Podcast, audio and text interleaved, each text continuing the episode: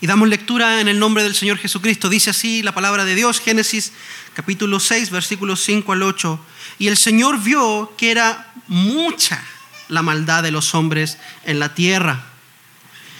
Y que toda intención de los pensamientos de su corazón era solo hacer siempre el mal.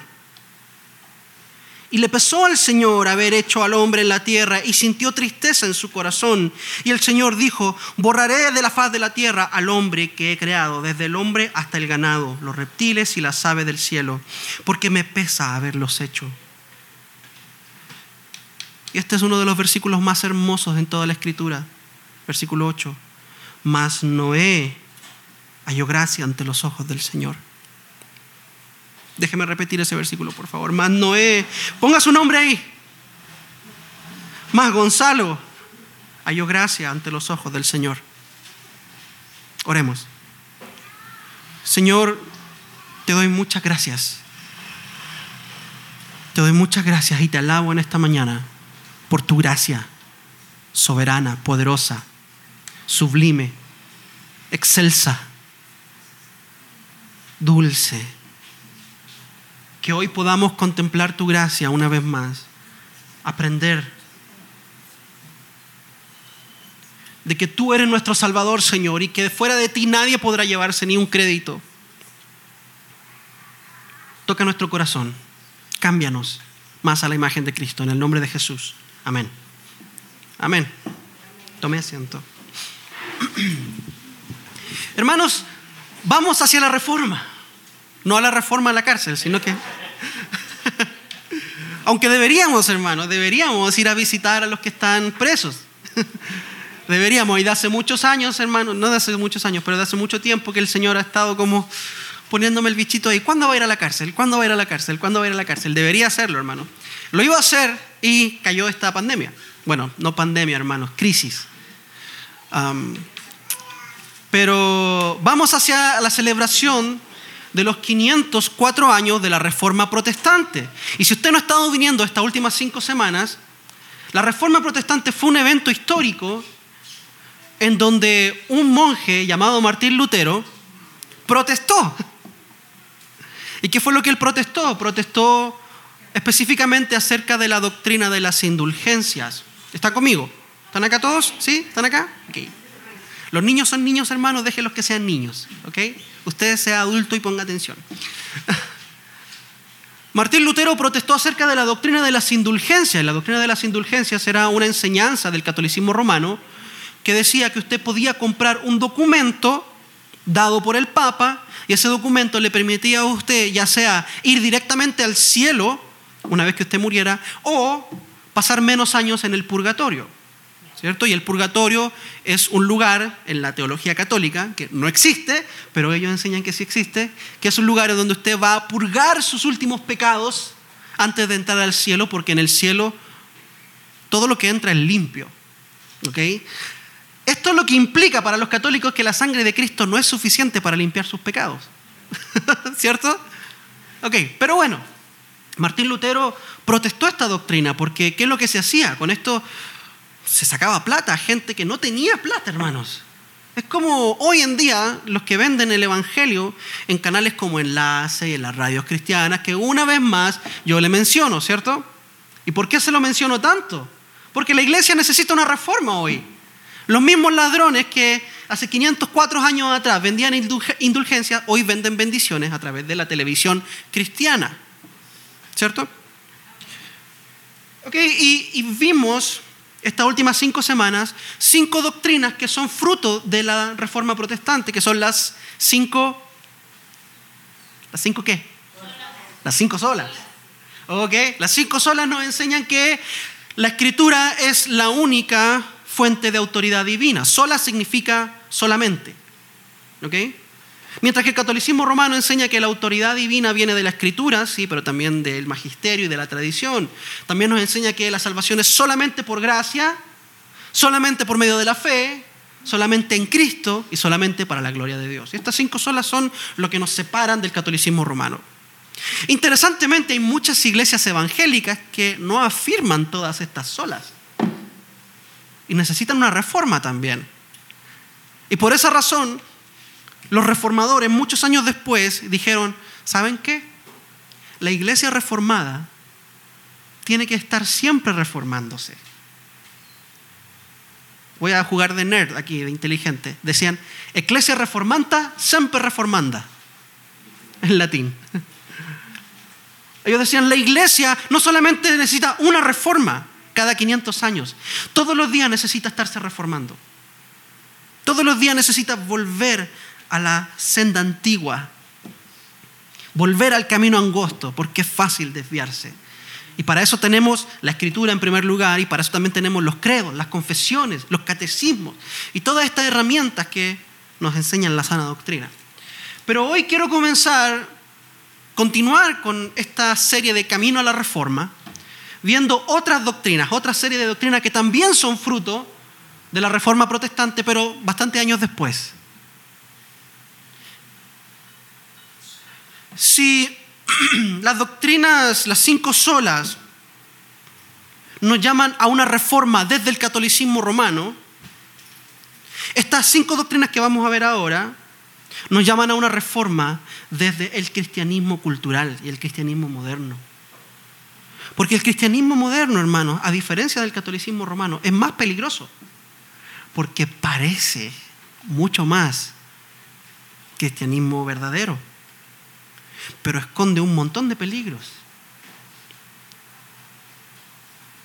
Hermanos, Satanás es mucho más peligroso cuando entra a la iglesia vestido de predicador que cuando entra a la iglesia con los cuernos, con una capa y con un tridente en la mano.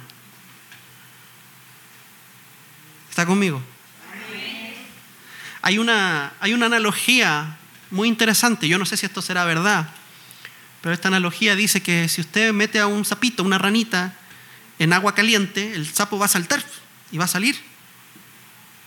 Pero si usted mete al sapito en una olla de agua fría y va calentando de a poco el agua, el sapo no se va a dar cuenta. Y va a morir cocinado sin darse cuenta. Entonces, hermanos, la sutileza es lo que hace peligroso a algo. Parece, pero no es. Y estas doctrinas se llaman las doctrinas de la gracia. Las doctrinas de la gracia. Aprendas este nombre, las doctrinas de la gracia. Y para explicar un poco qué son las doctrinas de la gracia, permítame hacerle una pregunta, pero no me responda, por favor, respóndase usted. ¿ok? No quiero que diga amén, ni levante la mano, ni nada, si usted quiere decir que sí o que no. ¿Ok? Respóndase usted. ¿Cuántos de los que están acá son salvos? ¿Cuántos de los que están acá saben que iban camino a la perdición, saben que iban camino al infierno, eran enemigos de Dios, la ira de Dios estaba sobre ustedes, pero hoy están lavados por la sangre de Cristo y tienen seguridad de salvación, saben que si hoy mueren van a la presencia de Dios inmediatamente. ¿Ok? Si es su caso, si usted está seguro, gloria a Dios. Si usted no está seguro, espero que hoy se pueda ir seguro, por lo menos de que no es salvo, para que pueda arrepentirse y serlo. Pero si viéramos su salvación como un todo, como, como un 100%, hermanos, míreme. Si viéramos su salvación como un 100%, como un todo, ¿cuánto de ese porcentaje usted le atribuiría a Dios y cuánto de ese porcentaje usted le atribuiría a usted mismo, al hombre. ¿Cuánto de ese porcentaje es obra de Dios y cuánto de ese porcentaje es obra suya? Y cuando llegamos a Cristo, muchas veces podemos pensar, bueno, 50-50 tal vez, porque Dios dio un paso hacia mí, yo di otro paso hacia Él, y Él nos encontramos en medio y Él me salvó.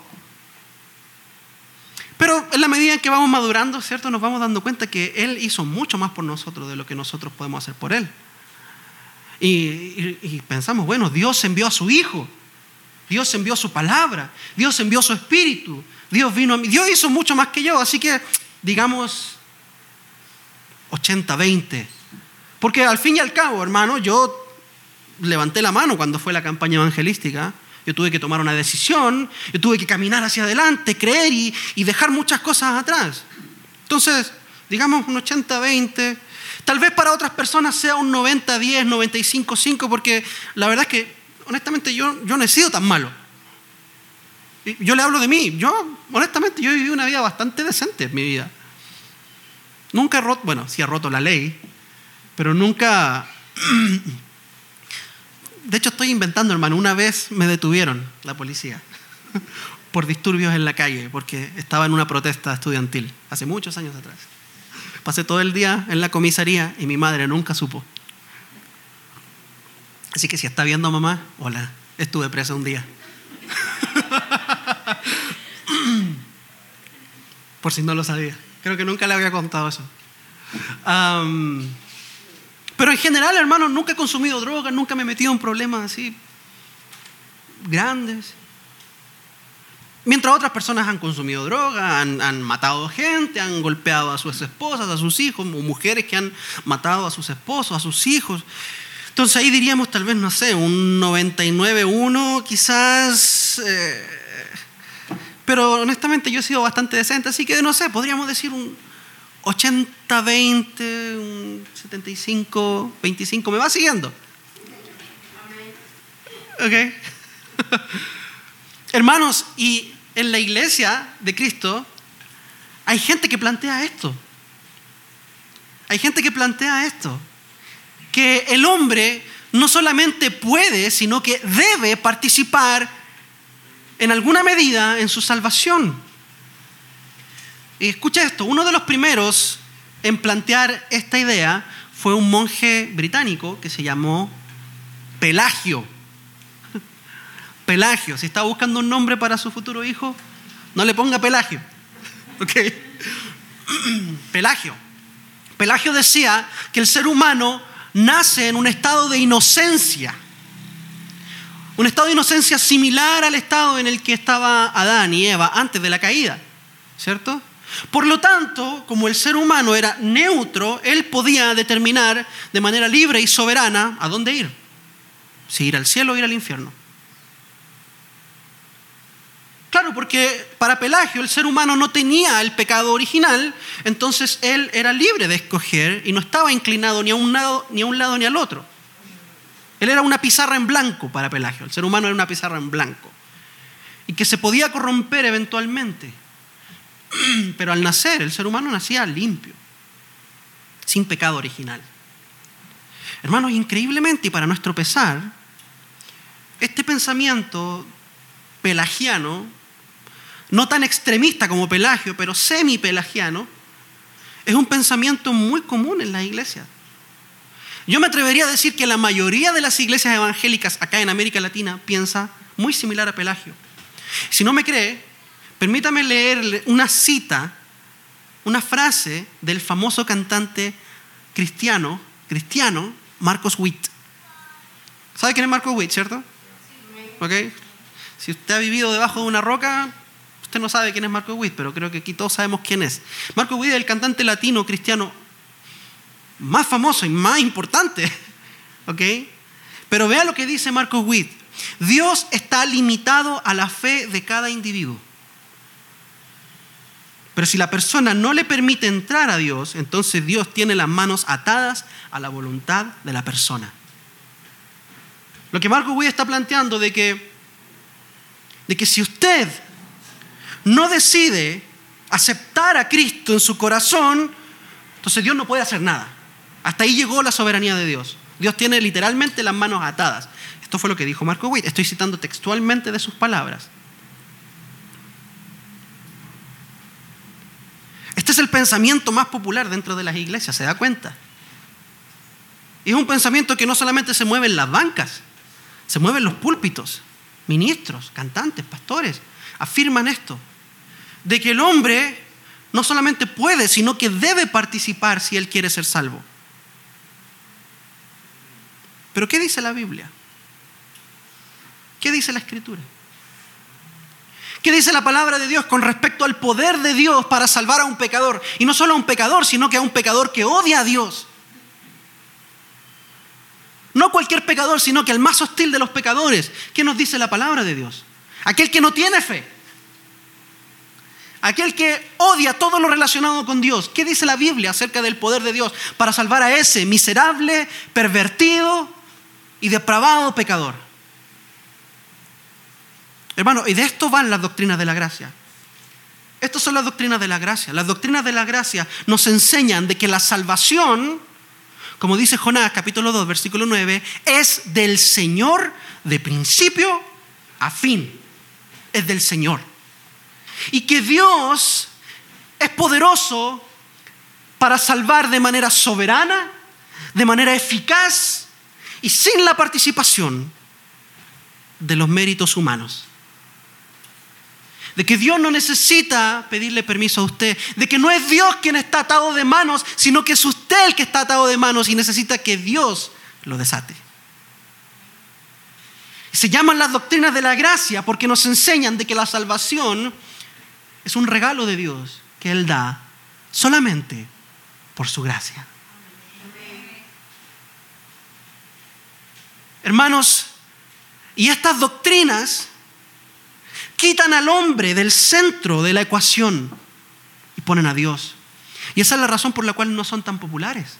Esa es la razón por la cual el cristianismo moderno está más por este otro pensamiento de que el hombre participa, de que el hombre debe participar e incorporar sus buenas obras para salvarse, o su fe, o lo que sea, su participación, su decisión, ¿cierto? ¿Ha escuchado? Toma una decisión por Cristo.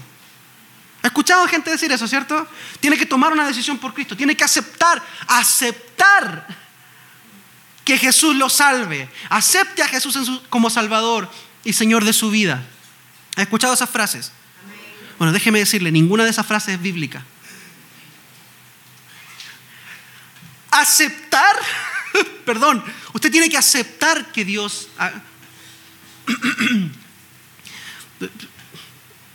¿Tengo que darle permiso a Dios para que haga algo?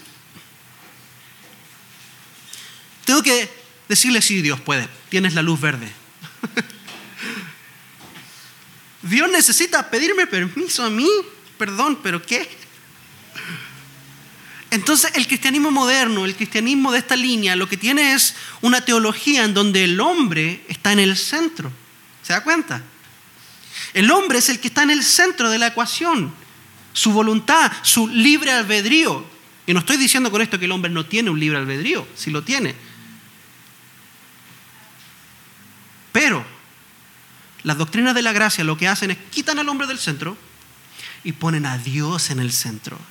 Su soberanía, su voluntad, su gracia, su misericordia, su gloria en el centro. Y le quitan todo crédito al hombre. Las doctrinas de la gracia nos dicen que de ese todo, de ese 100% que es su salvación, el 100% le pertenece a Dios y nada a usted.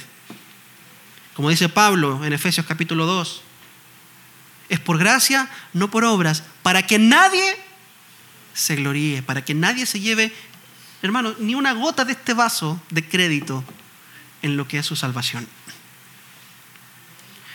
Y estas doctrinas de la gracia, usted tal vez las va a escuchar en algún otro lugar, tienen varios nombres.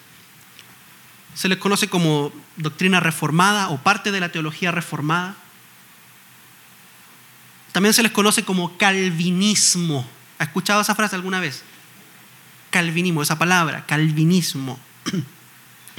Bueno, viene esa palabra calvinismo, viene del nombre de un teólogo francés que se llamaba Juan Calvino, Jean Cabon. Juan Calvino nació en Francia y fue uno de los reformadores del siglo XVI. Su trabajo principal no fue en Francia, fue en Ginebra, fue en Suiza. Y a Juan Calvino, hermanos, se le atribuye ser el teólogo de la Reforma Protestante. Martín Lutero fue una bomba, pero Juan Calvino fue como una manguera de bombero que llevaba potencia, poder, pero dirección. Juan Calvino fue uno de los más grandes pensadores de la Reforma Protestante, un hombre maravilloso, inteligente, y que instauró un gobierno teocéntrico en Ginebra, hermanos. Si hoy Europa es lo que es, es por Juan Calvino. Hoy Europa está perdida. Hoy Europa está perdida en su inmoralidad y en su ateísmo práctico. Pero si hoy Europa es lo que es, es porque un día existió Juan Calvino. Hermano, en Europa la gente caminaba en sus propias fecas. Se morían a los 30 años de tuberculosis, de la peste.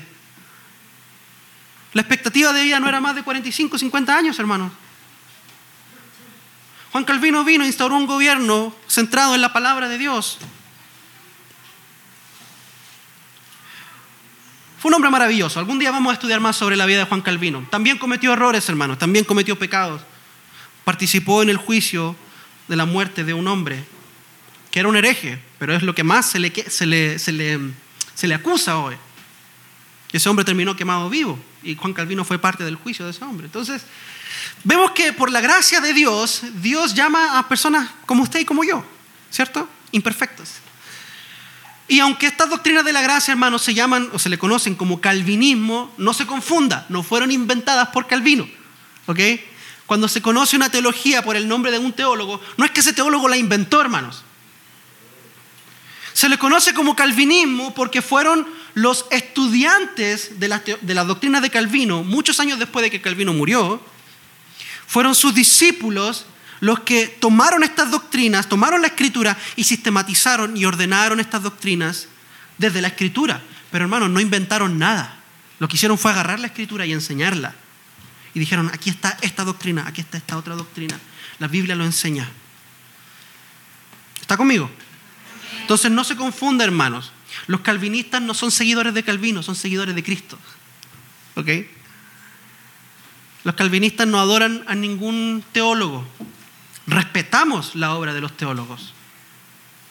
Y le damos gracias a Dios por ello. Y reconocemos que estamos sentados, como le digo yo siempre, sobre hombros de gigantes. Somos enanos sentados en hombros de gigantes. ¿Ok?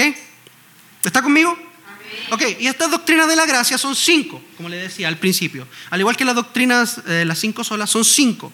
Y estas cinco solas, o cinco solas, perdón, estas cinco puntos del calvinismo, o estas cinco doctrinas de la gracia son las siguientes. Escuche, si tiene ahí para anotar, anote. Primero, la depravación total del hombre. La depravación total del hombre. Segundo, la elección incondicional de Dios. Dios elige a quien salva. Tercero, la expiación definida. Cristo murió por su iglesia. Cristo murió por su iglesia. Cuarto,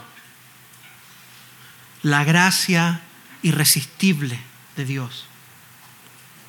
Dios no va a fallar en salvar a aquellos que Él escogió. Y quinto, la perseverancia de los salvos. Aquel que comenzó la buena obra en usted la va a terminar. ¿Ok? Son cinco doctrinas y durante las siguientes cinco semanas vamos a ver estas cinco doctrinas. Hoy vamos a empezar con la primera, la depravación total del hombre. Depravación total del hombre. También se le conoce como la depravación radical.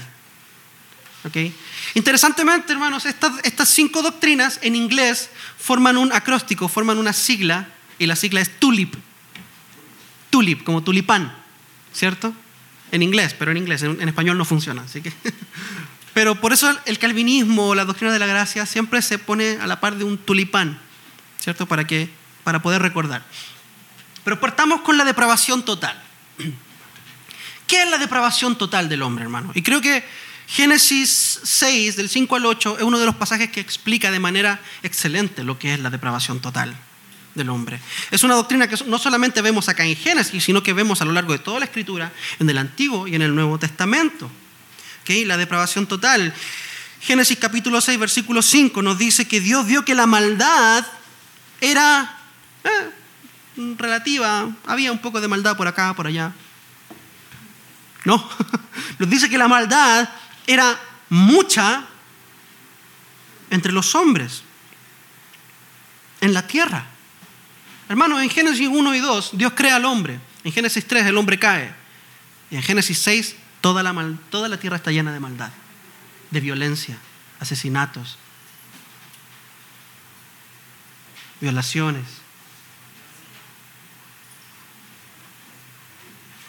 Qué increíble, qué habilidad la que tiene el hombre de destruir lo que Dios crea. No sabemos exactamente cuánto tiempo pasó desde Génesis 3 a Génesis 6, hermanos, pero son tres capítulos nada más. Pasaron varios años, hermanos. Pero en poco tiempo el hombre, ¡pum!, llenó la tierra. No de la imagen de Dios, como Dios le dijo en Génesis 1 y en Génesis 2. Llenen la tierra de mi imagen, multiplíquense. No, ¿de qué llenaron la tierra? De maldad. Entonces la doctrina de la depravación total, hermano, nos enseña que desde la caída, desde la caída de Adán y Eva en el huerto del Edén, la disposición del hombre cambió hacia Dios. El hombre ya no tenía una disposición positiva hacia Dios, sino que una disposición negativa. Ni siquiera una disposición neutra, hermano. Ni siquiera es que Dios no le interesaba. Es que el hombre se convirtió en hostil hacia Dios. El pecado entró por Adán. Y esto afectó a toda su descendencia y a todos los hijos de Adán, entre los cuales está usted y estoy yo. ¿Y cuál es la evidencia? Porque usted dirá, bueno, pero ¿cómo es eso que el pecado entró por Adán? ¿Cuál es la evidencia? ¿Cómo puede usted demostrar esto? Bueno, que todos los hombres mueren. Incluso los niños pequeños mueren. Incluso niños antes de nacer mueren. De enfermedades congénitas, de malformaciones, abortos. Y la Biblia nos dice que la muerte es producto del pecado. Romanos nos dice que el pecado entró por Adán y por el pecado entró la muerte. El Antiguo Testamento nos dice que el alma que pecare esa morirá. El Nuevo Testamento nos dice que la paga del pecado es muerte. Entonces, hermanos, la doctrina de la depravación total nos enseña de que el pecado ha entrado a la humanidad y este pecado ha afectado todo lo que el ser humano es. Piense un poco, ¿de qué se compone el ser humano? ¿Qué es el ser humano? El ser humano es cuerpo, ¿cierto? Tiene una mente, tiene un espíritu, ¿cierto? El ser humano tiene emociones, tiene voluntad, tiene habilidades. El ser humano se compone de muchas cosas, hermanos. Pero lo que la Biblia nos enseña es que todos estos aspectos que componen al ser humano han sido afectados por el pecado. Todo. El cuerpo. Si no, mire una foto de usted hace 10 años atrás, hermano, y dígame si el pecado no le ha afectado. A mí me ha afectado tanto el pecado, hermano, que hasta el pelo se me cayó.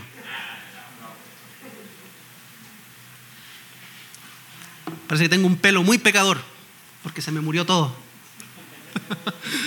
¿Ok? Pero vea, hermanos, el pecado afecta nuestra carne, nuestro cuerpo, nos morimos, nos deterioramos. El pecado afecta nuestra voluntad, el pecado afecta nuestros pensamientos, pero, en fin. Pero hay tres áreas esenciales o hay tres formas principales en las que el pecado afecta al hombre. Tres cosas principales y quiero mencionarlas ahora. En primer lugar, el pecado nos afecta desde nuestro nacimiento. Todos los seres humanos nacemos pecadores, quizás no por hechos, pero sí por imputación. ¿Por qué? Porque Adán era nuestro representante, nuestro representante federal. Y en Adán todos pecaron, dice la Escritura, dice Romanos. En Adán todos pecaron. Desde el nacimiento el hombre nace con esta intención pecaminosa, con este deseo de rebelarse. Salmo 51, 5 dice, he aquí, yo nací, nací en iniquidad. Pero no solamente nací en iniquidad, sino que en pecado me concibió mi madre. Yo soy pecador, dice David, desde el día en que el espermatozoide de mi padre y el óvulo de mi madre se juntaron. Desde ese día yo soy pecador. En iniquidad fui concebido, en pecado fui concebido. El pecado está en mí desde el día en que yo existo. Desde el día que fui una realidad. Pero ¿sabe qué es lo más hermoso? Que el salmista no para ahí, sino que dice, ahí, cuando yo era un embrión, tus ojos me vieron. Tus ojos me vieron. En Génesis 8, 21, no lo busque, dice que eh, las intenciones del corazón del hombre son malvadas desde su juventud. Hermano, usted no le tiene que enseñar a sus hijos a mentir, a pecar, a robar. Es la intención del corazón del hombre. Así viene el hombre de fábrica. Es una condición de defecto. El pecado nos afecta desde nuestro nacimiento y todos los seres humanos nacemos espiritualmente muertos. Todos los seres humanos, hermanos, somos unos nonatos espirituales. Nacemos con esta condición.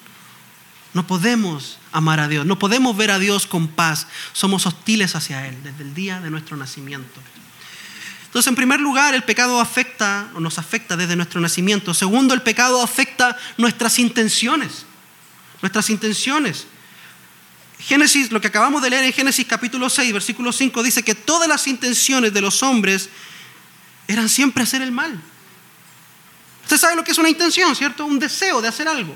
Yo tengo la intención de construir una casa. La Biblia nos dice que incluso esa intención ha sido tocada por el pecado. Yo tengo la intención de tener hijos. La Biblia nos dice que incluso esa intención ha sido tocada por el pecado, ha sido afectada por el pecado. Jeremías 17, 9 dice, más engañoso que cualquier cosa es el corazón del hombre. ¿Quién lo conocerá? Hoy está de moda decir, bueno, usted siga su corazón. ¿Qué te dice tu corazón? ¿Qué le dice su corazón? Vea, cualquier cosa que su corazón le esté diciendo, déjeme decirle, es mentira. Es mentira, porque el corazón del hombre es engañoso. No escuche su corazón, hermano, escuche la palabra de Dios. ¿Está conmigo? Efesios capítulo 2, versículo 3 dice que seguíamos los deseos de nuestra carne y de nuestra mente. Todas nuestras intenciones, hermanos, se han visto afectadas por el pecado. Incluso nuestras intenciones de hacer cosas buenas están afectadas por el pecado.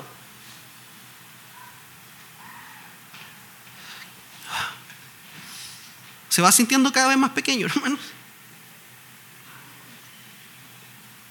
Se está ofendiendo.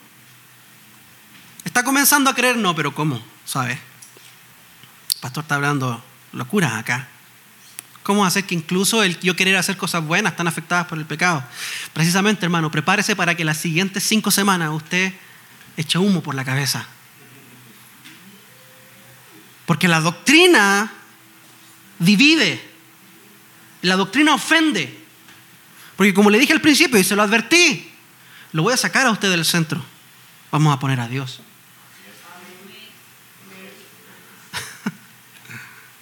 Así que si quiere la próxima semana, traiga una cremita así para, para que, por si le chema. ¿Chima? ¿Chema? ¿Cómo se dice? Ok. entonces, el pecado nos ha afectado desde el nacimiento, ha afectado nuestras intenciones, pero también, hermano, ha afectado nuestras habilidades. Nuestras habilidades. Nuestra naturaleza es pecaminosa. Hay ciertas cosas que no podemos hacer porque nuestra naturaleza no, nos la permite. Piensen esto, hermanos. Yo le he dado esta analogía antes.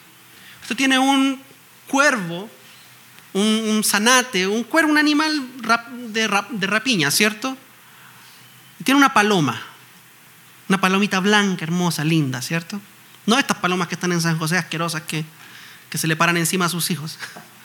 No, una palomita blanca, linda, limpia. Ok, el cuervo tiene alpiste y tiene un animal muerto descompuesto. ¿Qué va a escoger? El animal muerto, ¿cierto? ¿Ok? Y la palomita va a escoger el alpiste, las semillas. ¿Ok? El cuervo no puede escoger el alpiste. No puede. No puede porque su naturaleza no se lo permite. Él odia el alpiste. Nunca va a escoger libremente él escoge el animal muerto, pero libremente porque su naturaleza es así. ¿Cierto?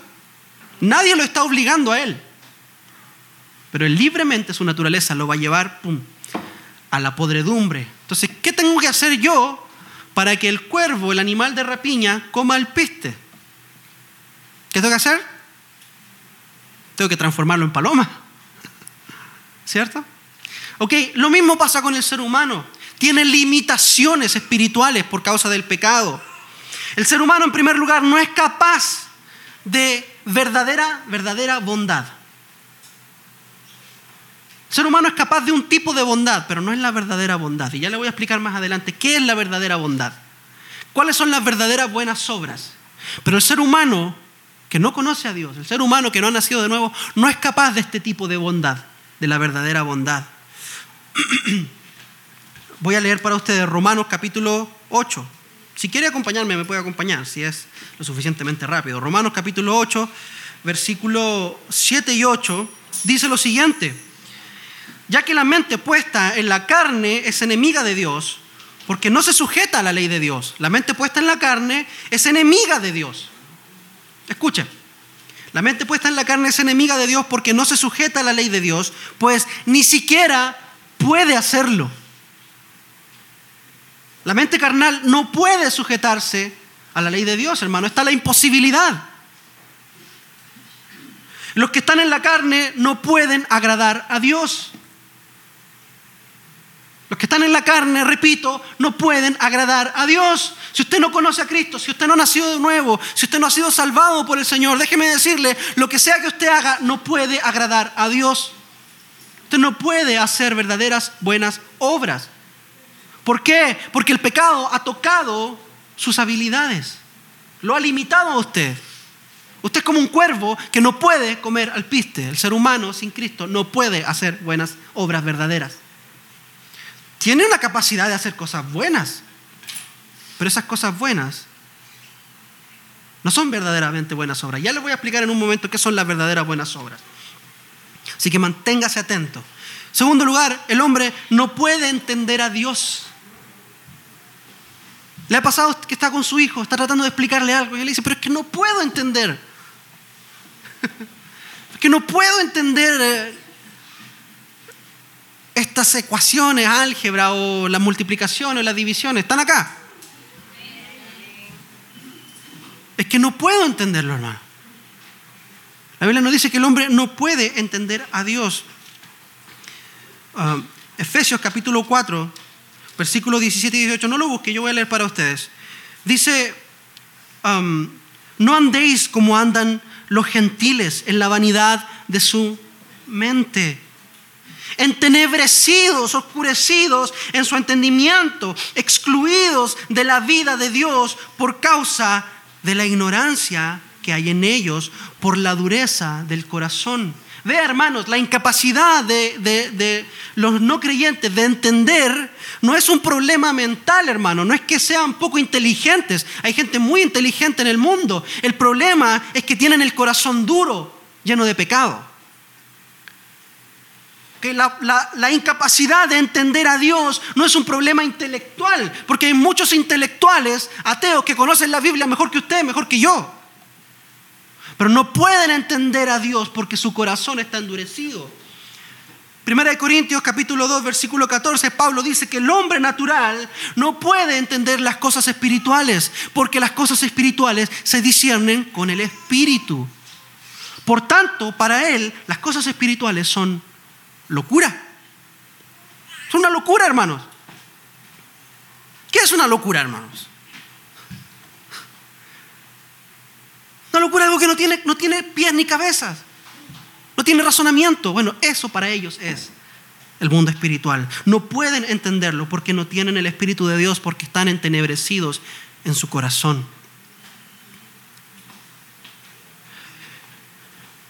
Esa es la condición del ser humano antes de venir a Cristo. Está perdido.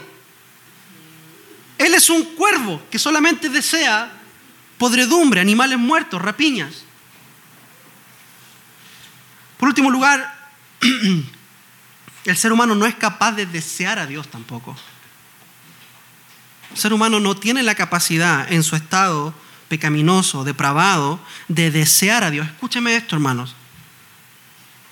No quiero perderlo. Yo sé que lo que estoy diciendo es duro, es difícil también de entender. El ser humano, antes de venir a Cristo, no puede desear a Dios. Jesús dice en Juan capítulo 6, versículo 44, nadie puede venir a mí a menos que el Padre lo traiga. Nadie puede desearme a menos que el Padre ponga en él el deseo de desearme. Ahora, ¿en qué contexto Jesús dijo esto? Escucha esto, porque es muy interesante. ¿Cuándo Jesús dijo esto? Jesús se lo dijo a una multitud que el día antes él mismo le había multiplicado los panes y los peces. El día antes de estas palabras que Jesús les dice, ustedes no pueden venir a mí a menos que el Padre los traiga, el día antes Jesús había alimentado a más de cinco mil personas. ¿De qué? De cinco pancitos y dos pececitos. El Señor tomó esa pequeña colación de un muchachito, hermano, era literalmente la merienda de un niño. Tomó esa merienda de un niño y la multiplicó y alimentó a una multitud de miles. Y después Jesús se fue al otro lado del río y la multitud lo siguió, lo andaba buscando. Y cuando lo encontraron, el Señor Jesús les dijo, ok, ustedes quieren pan, pero déjenme decirle algo, ¿saben quién es el verdadero pan? Yo. Yo soy el pan de vida. Así que coman mi carne y beban mi sangre y van a tener vida. ¿Y qué hizo la multitud? Ahí se demuestra lo que Pablo dice, ¿cierto? Para el, para el hombre natural estas cosas son locuras. Algunos decían, este no tiene más de 40 años, mide tal vez un metro ochenta, no va a alcanzar para todos. ¿Cómo eso de que coma mi carne y beban mi sangre? Pero lo andaban siguiendo, hermanos. Pero ¿saben qué? No lo deseaban a Él. No deseaban a Cristo. Deseaban el pan que Cristo podía darles. Por eso el Señor les dice, nadie puede venir a mí si el Padre no lo trae. Ustedes pueden venir al pan que yo les doy. Ustedes pueden venir a las bendiciones que yo les doy. Pero ustedes no me quieren a mí. Ustedes quieren mis bendiciones. Y eso explica, hermanos, por qué hay tantas iglesias llenas de gente que no tienen idea quién es Cristo. Hay tantas iglesias llenas, pero llenas de gente que no aman a Cristo, que no le conocen, no le buscan. Porque no han venido a Cristo, han venido al pan. No lo buscan a Él, buscan sus bendiciones. Por eso, hermano, a mí no me interesa ni me sorprende si esta iglesia está llena o no está llena. Lo que me interesa es que la gente que viene aquí venga por Cristo, no por el pan. Venga por Cristo, no porque se le puede dar un filtro, o porque se le puede dar una casa, o porque se le puede dar un diario, o porque se le puede dar A, B o C cosas. Que son cosas buenas, no son cosas malas. Está bien la generosidad, pero venimos por Cristo. Y la Biblia nos dice que el hombre natural no puede desear a Cristo. No está capacitado espiritualmente. De la misma forma como el cuervo no puede desear el alpiste. De la misma forma como usted no puede desear la comida del chancho, hermanos. El hombre natural ve a Cristo como usted ve la comida del chancho. Le repugna, le asquea. ¿Ha visto un chancho comer, hermanos? Qué espectáculo, ¿cierto? Es asqueroso. Y uno dice, ¿cómo Dios hizo un animal básicamente para poner ahí nuestros desperdicios? Y lo más interesante es que ese animal procesa toda esta cochinada y la transforma en una carne pero deliciosa. Chicharroncitos, tamalitos, asado. Ah, qué rico, ¿cierto? Pero hermanos, de la misma forma como usted no puede desear la comida del chancho, el hombre natural no puede desear a Dios. Pero ¿cómo hay tantas personas que dicen que aman a Cristo, no van a ninguna iglesia, pero, pero quieren a Cristo, quieren, hermanos, no quieren a Cristo? ¿Saben lo que quieren? Una versión que ellos inventaron de Cristo. Ellos inventan su propia versión de Cristo y esa es la que siguen. Un Cristo que no le importa el pecado, un Cristo que no le importa la justicia, un Cristo que no le importa la verdad. Su Cristo es básicamente un hippie que ellos pueden manipular. Y le ponen el nombre de Jesús, pero no es el Cristo de la Biblia. El Cristo de la Biblia es soberano, el Cristo de la Biblia, Cristo de la Biblia es santo, el Cristo de la Biblia le importa el pecado, el Cristo de la Biblia disciplina.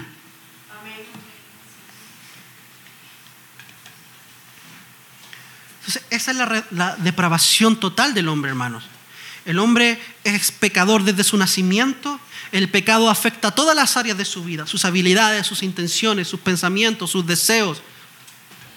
Todo en nosotros está tocado por el pecado de alguna forma. Ahora, he hablado mucho de lo que es la depravación total, pero déjeme rápidamente decirle qué no es la depravación total para que se sienta un poco más en paz. ¿Ok? ¿Está listo? ¿Qué no es la depravación total? La depravación total no es depravación absoluta, hermanos. La depravación total no significa de que el hombre es tan malo como él puede ser. No, no. La depravación total nos dice que el pecado ha tocado todas nuestras áreas, pero no nos dice que el, hombre es pura maldad. No. No. De hecho, Dios, hermanos, ha provisto herramientas para restringir nuestra maldad y ayudarnos a hacer el bien, ¿cierto? ¿Cuáles son las herramientas que Dios nos ha dado para restringirnos a hacer el mal? La primera de todas y la más obvia, cuando usted ve algo, una cosa que usted podría hacer mal y usted no la hace, ¿por qué? ¿Qué es lo que lo acusa? ¿Qué es lo que lo acusa? ¿Cómo se llama esto? La conciencia. Estrellita en la frente para usted. La conciencia, hermanos. Lo primero que Dios nos dio para restringir nuestra maldad, para refrenarnos del mal, es nuestra conciencia. ¿Cierto? Porque usted piensa, mm, podría llevarme esa plata, pero dice, no, pero con esto voy a afectar a una familia entera, ¿cierto? La conciencia. ¿Qué significa conciencia? Significa con conocimiento. Que usted conoce algo. Pero, pero interesantemente, hermanos, la conciencia nos acusa desde que somos niños. Desde que somos niños sabemos cuando estamos haciendo algo mal, aunque nadie nos enseñe. ¿Cierto? Usted le pregunta a sus hijos, ¿hiciste esto? Y lo mira usted así con esa cara de que me agarraron acá haciendo algo malo. Pero nunca nadie me enseñó que esto era malo. ¿Por qué me siento culpable? El otro día le, preguntaron, le preguntó Rachel a mi hijo, ¿están mintiendo? Y agachó la cabeza y dijo, no, tú estás mintiendo.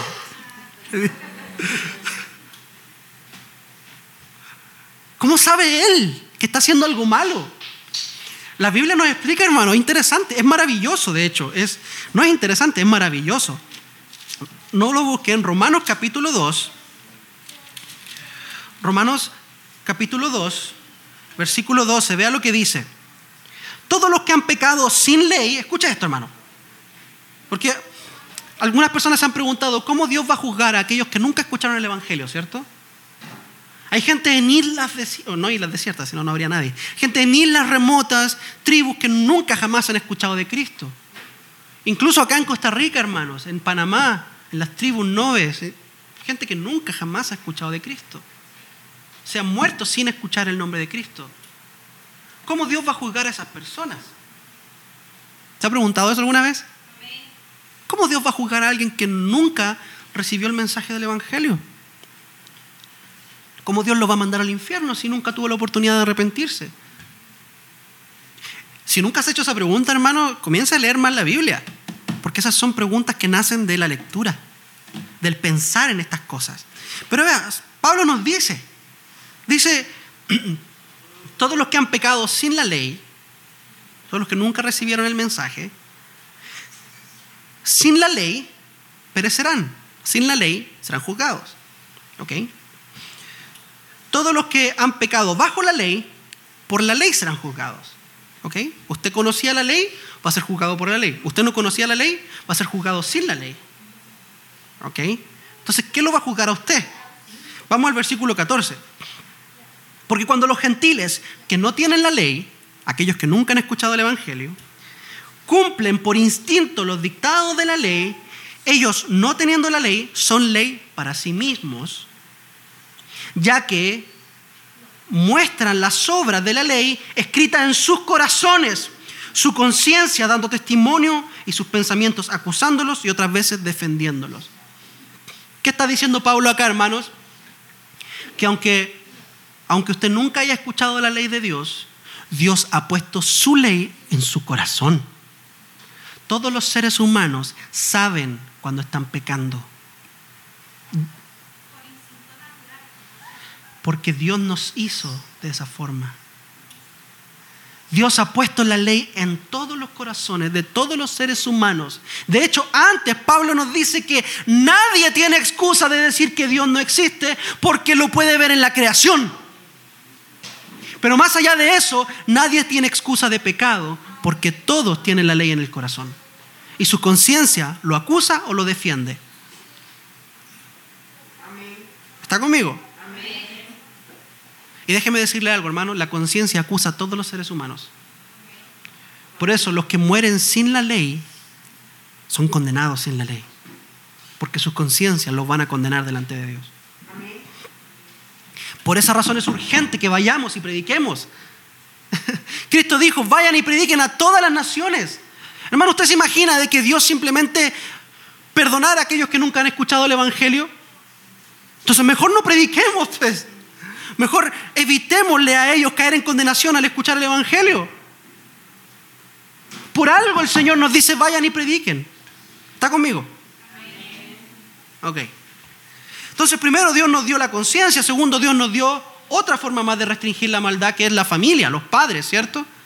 Los padres, el Shema, el famoso Shema, dice, oye, oh Israel, el Señor tu Dios es uno, amarás al Señor con toda tu alma, con toda tu mente con todas tus fuerzas, y esto se lo vas a enseñar a tu familia, y lo vas a escribir en las paredes de tu casa.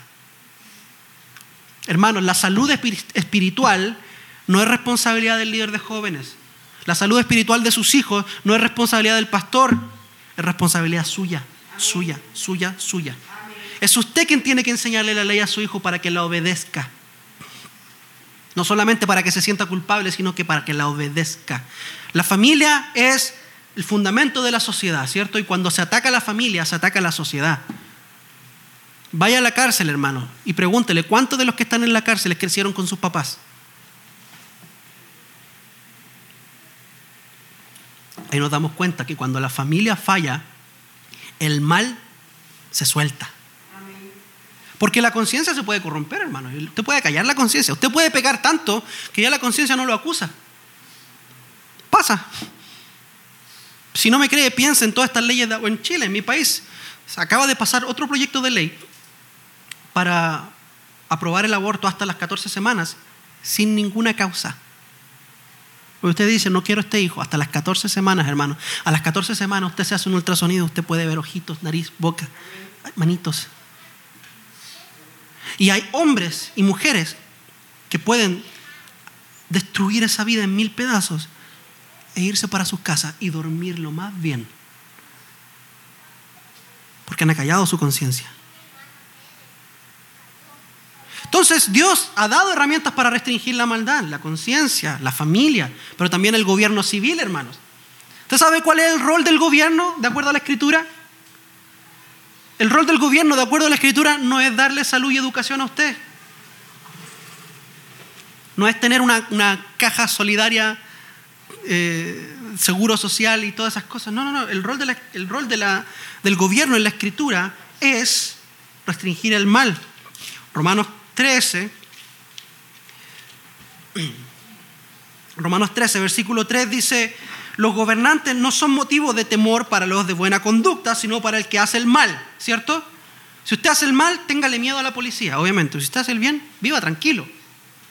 ¿Cierto? No, le pasa a usted que de repente va en un carro, va manejando, de repente pasa la policía de tránsito y usted se pone nervioso. ¿Por qué nos ponemos nerviosos, hermanos? Si no andamos haciendo nada malo. ¿O será que andamos haciendo algo malo? Ok. ¿Desean no temer? Hazlo bueno, pues. Tendrás elogios de la autoridad. Pues para ti, es para ti un ministro de Dios, para bien. Hermanos, los gobernadores son ministros de Dios, independientemente del lado político que sean y lo desgraciado que puedan ser. Piensa en Maduro en Venezuela. Maduro, perdóneme la, la expresión, es un desgraciado, él no tiene gracia.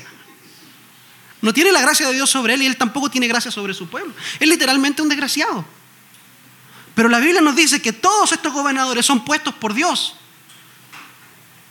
Porque en última instancia, hermano, no se olvide, Dios es soberano.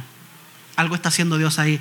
Pablo está escribiendo esto en un tiempo en que los emperadores romanos perseguían a la iglesia. Maduro, hermano, Maduro es un paquete de palomitas a la par de los emperadores romanos de esta época. Y Pablo dice, todos estos son enviados por Dios. Hermano, hay que tener la mente muy puesta en el reino de Dios para tener esta perspectiva. Dice, si haces lo malo, teme, porque no en vano lleva la espada, pues ministro es de Dios, un vengador que castiga al que practica lo malo. Pablo dice, Dios le ha dado al gobierno la espada. Está hablando de la pena capital, hermanos, de la pena de muerte. Que la espada, hasta donde yo sé, para cortar cabezas. ¿Cierto? Entonces, cuando nuestros gobiernos sostienen lo bueno, son herramientas de Dios para restringir el mal. Las fuerzas de orden público, la policía, los jueces, los abogados, los fiscales, todos ellos funcionan como siervos de Dios para restringir el mal. Que me extendí bastante en este punto, pero nada más quería decirle esto, que la depravación total no significa que el hombre es tan malo como puede ser. El hombre puede hacer obras de bondad. Y aquí es donde le voy a explicar qué es una obra de bondad. Lo voy a explicar con el catecismo de Heidelberg. El catecismo de Heidelberg es, una, es un catecismo, es una regla de enseñanzas basada en la escritura. Y la pregunta número 91 dice, ¿qué son las obras de bondad? ¿Qué son las buenas obras? ¿Cuáles son las verdaderas buenas obras? Y explica que las buenas obras son solamente las que, primero, proceden de la fe verdadera. Segundo, son realizadas en conformidad a la ley de Dios. Y tercero, son hechas para la gloria de Dios. Escuche esto. Primero, tienen que venir de la fe verdadera. Tienen que venir de la fe en Cristo. Segundo, tienen que ser hechas en conformidad a la palabra de Dios. Y tercero, tienen que ser hechas con el objetivo de glorificar a Dios. Hermano, el hombre puede hacer buenas obras, pero no en conformidad a esto. El hombre puede hacer buenas obras que no están basadas en la fe, están basadas en sus convicciones personales. Y puede hacerlas no en conformidad de la ley de Dios, sino que en conformidad de la cultura. Y las hace no para la gloria de Dios, sino que para la gloria suya. O para beneficiar a otros para obtener un buen nombre. ¿Cierto? Hay muchas personas en el mundo que no conocen a Cristo, que han hecho muchas buenas obras. ¿Cierto? Se acuerdan de la Madre Teresa, se acuerdan de eh, la princesa Diana. Yo pienso, por ejemplo, en, Elon Musk. Elon Musk es un, es un innovador, es un hombre muy inteligente que creó la marca de los carros Tesla. Y los carros Tesla, hermanos, son carros maravillosos, que no contaminan. El mundo necesita eso. Necesita gente, necesita gente como Elon Musk. Pienso en gente como Bill Gates, que es polémico, pero creó, bueno, no lo creó, copió y popularizó las computadoras personales. Y hoy tenemos acceso a mucha información.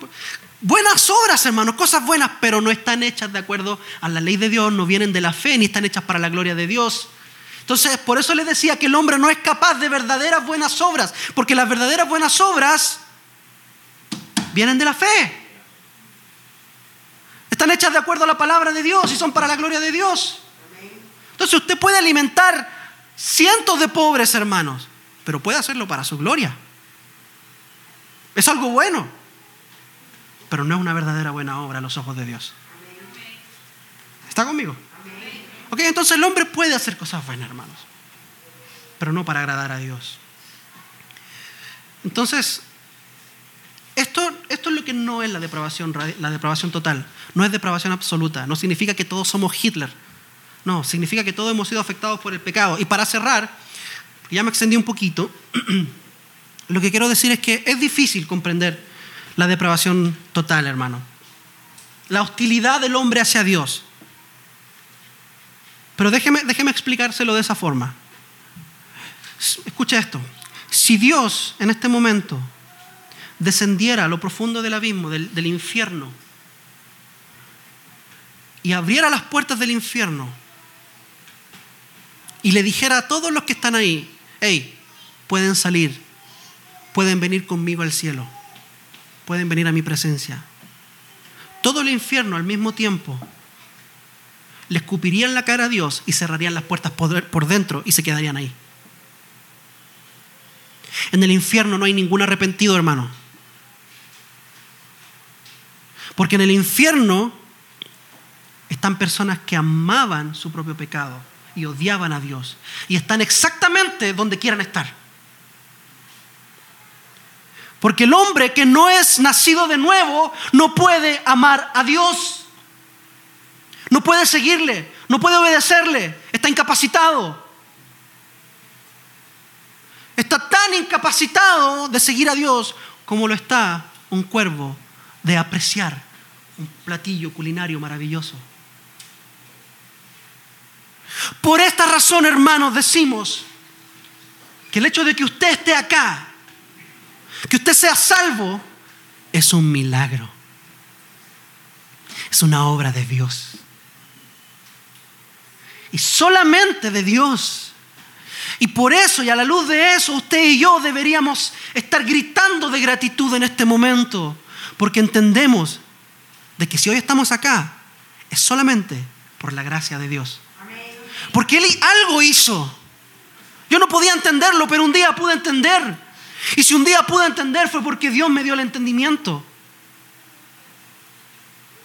Glorias sean dadas a Dios que Él vio nuestra condición, pudiendo dejarnos seguir caminando hacia el abismo que era nuestra voluntad. Dios decidió transformar nuestro corazón. Nos miró con gracia, nos miró con compasión y cambió ese corazón de piedra en un corazón de carne. Puso su ley en nuestro corazón. No solamente puso su ley, sino que puso la disposición para obedecerle. Y por eso a Dios sea dada la gloria. Hoy, hoy sea dada la gloria. No mañana solamente, hoy, ahora, en este momento, pero también mañana y para siempre. Porque la salvación es del Señor. Amén. Gloria a Dios. Póngase de pie, por favor.